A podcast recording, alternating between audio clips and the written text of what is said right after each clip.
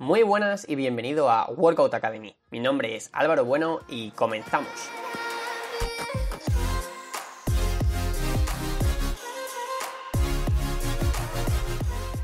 Muy buenas de nuevo y vamos con el episodio de hoy, el primer episodio de contenido real de este podcast. Como has podido ver en el título, hoy vamos a tratar un tema bastante importante y que muy poca gente entiende con claridad. Vamos a hablar de la fatiga y de cómo podemos gestionar la recuperación para maximizarla. Antes de nada, es muy importante entender los conceptos de los que vamos a tratar. Así que vamos a intentar definir qué es fatiga, ya que muchas veces se utiliza este término sin tener del todo claro a lo que nos estamos refiriendo. Podríamos decir básicamente que la fatiga es un estado fisiológico que impide un rendimiento óptimo y que impide que podamos mejorar nuestro rendimiento de sesión a sesión.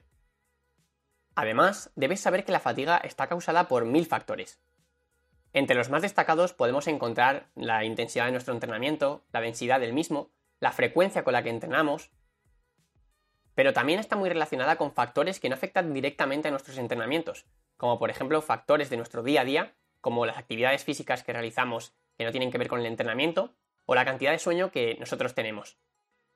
Además de nuestra nutrición, también nuestro estrés en nuestro día a día y posibles enfermedades que podamos desarrollar. Así que no es nada fácil determinar de dónde viene nuestra fatiga puntual en un momento concreto, ya que depende de mil factores. Una vez dicho esto, vamos a ver qué efectos negativos podría tener llegar a este estado fisiológico que denominamos fatiga. Y es que mucha gente piensa que esto es simplemente una reducción de la fuerza que podemos tener en nuestros entrenamientos. Sin embargo, igual que la fatiga viene causada por multitud de factores, tiene también multitud de consecuencias. Por ejemplo, acumular demasiada fatiga nos hará que seamos más torpes a la hora de adquirir nuevas técnicas o patrones de movimiento en ejercicios nuevos o mantener la correcta técnica de algunos ejercicios que ya habíamos aprendido anteriormente. Además, afectará de manera negativa a la velocidad con la que nosotros podemos desarrollar el número de repeticiones que tenemos programados para una serie y tendrá efectos negativos en nuestra capacidad de aplicar fuerza y en nuestra composición corporal además de aumentar el riesgo de lesión durante las sesiones de entrenamiento. Una vez dicho esto, ya tenemos bastante claro que la fatiga viene provocada por multitud de factores y que además tiene multitud de consecuencias. Ahora vamos a pasar a ver cómo podemos gestionar esta fatiga para disminuirla al máximo y poder seguir mejorando.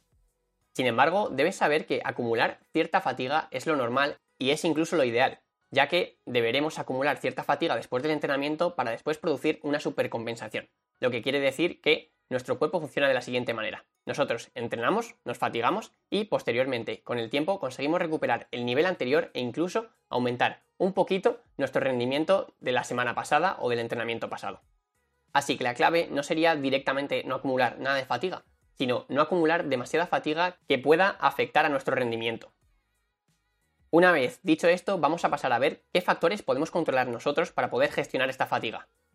El primero de ellos y el más importante es hacernos la pregunta de si estamos entrenando por debajo del máximo volumen recuperable de entrenamiento. ¿Esto qué quiere decir? Pues básicamente debemos preguntarnos si la cantidad de trabajo que estamos metiendo entrenamiento entrenamiento estamos siendo capaces de recuperarnos de la misma. Ya que muchas veces, sobre todo sujetos que acaban de empezar a entrenar o sujetos principiantes, tienden a creer que cuanto más entrenamiento o más cantidad de series metan en un entrenamiento va a ser más eficiente. Y esto para nada es así. Una vez dicho esto, ¿cómo podemos saber si estamos entrenando por debajo de nuestro máximo volumen recuperable de entrenamiento? Pues la verdad es que es bastante simple. Simplemente tendrás que preguntarte, ¿estoy mejorando mi rendimiento de una semana a otra? Si la respuesta es afirmativa, seguramente estés entrenando por debajo del máximo volumen recuperable, lo cual es lo que tienes que hacer.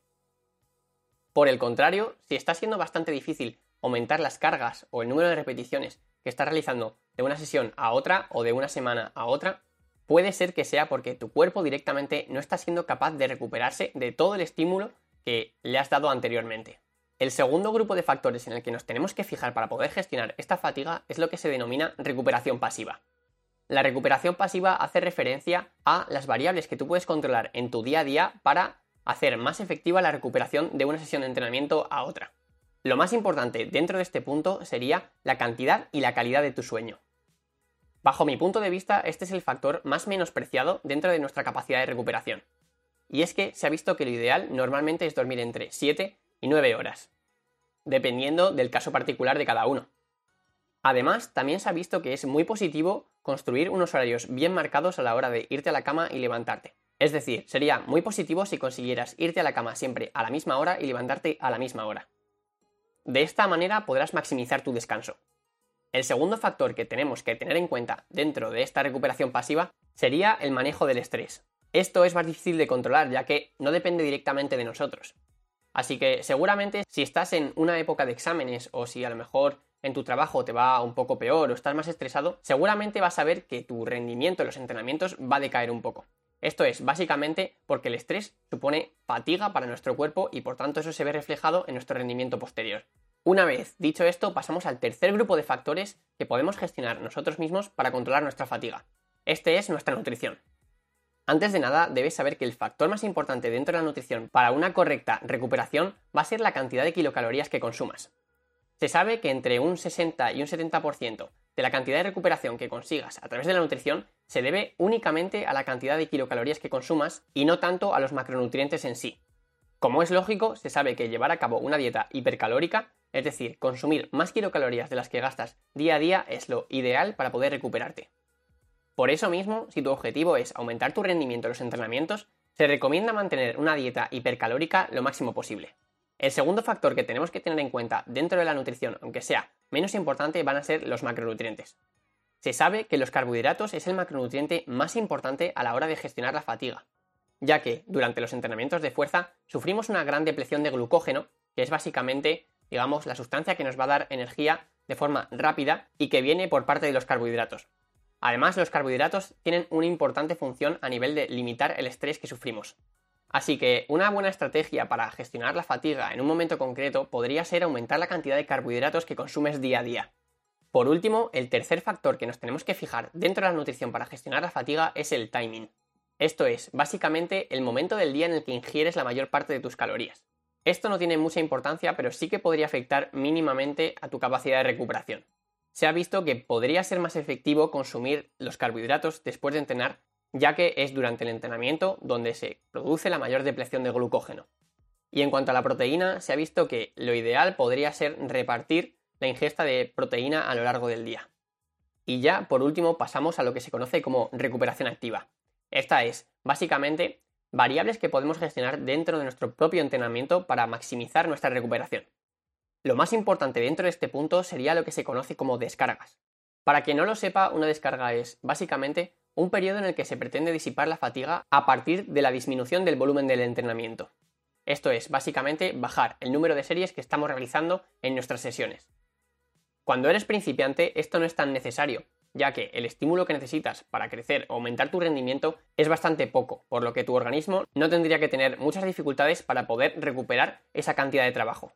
Sin embargo, para personas que ya comienzan a ser más avanzadas, sí que es interesante plantear de vez en cuando un periodo de descarga que normalmente suele durar una semana para poder disipar toda la fatiga que venimos acumulando anteriormente. Generalmente, dependiendo del contexto y de la persona en cuestión, se suelen realizar descargas cada seis semanas aproximadamente, pero esto es un número bastante general y aleatorio. Y esta sería la última estrategia de la que disponemos para poder gestionar nuestra fatiga y poder seguir mejorando. Así que como resumen del capítulo podemos ver los siguientes puntos. Y es que lo más importante a la hora de manejar la fatiga y por tanto tu recuperación es saber si el volumen de entrenamiento que estás haciendo, es decir, el número de series que estás llevando a cabo, es el apropiado. Si estás entrenando por encima de tu máximo volumen recuperable, es imposible que te recuperes de una sesión a otra. En segundo lugar, debes tener muy en cuenta tus horas de sueño y también tu calidad de sueño. Además de los niveles de estrés que tienes en tu día a día para ver cómo se acumula la fatiga por estas causas. A nivel nutricional tienes que echarle bastante ojo a la cantidad de kilocalorías que estás consumiendo, ya que se sabe que tener una dieta hipercalórica, consumir más kilocalorías de las que gastas día a día, es lo más beneficioso para poder gestionar la fatiga.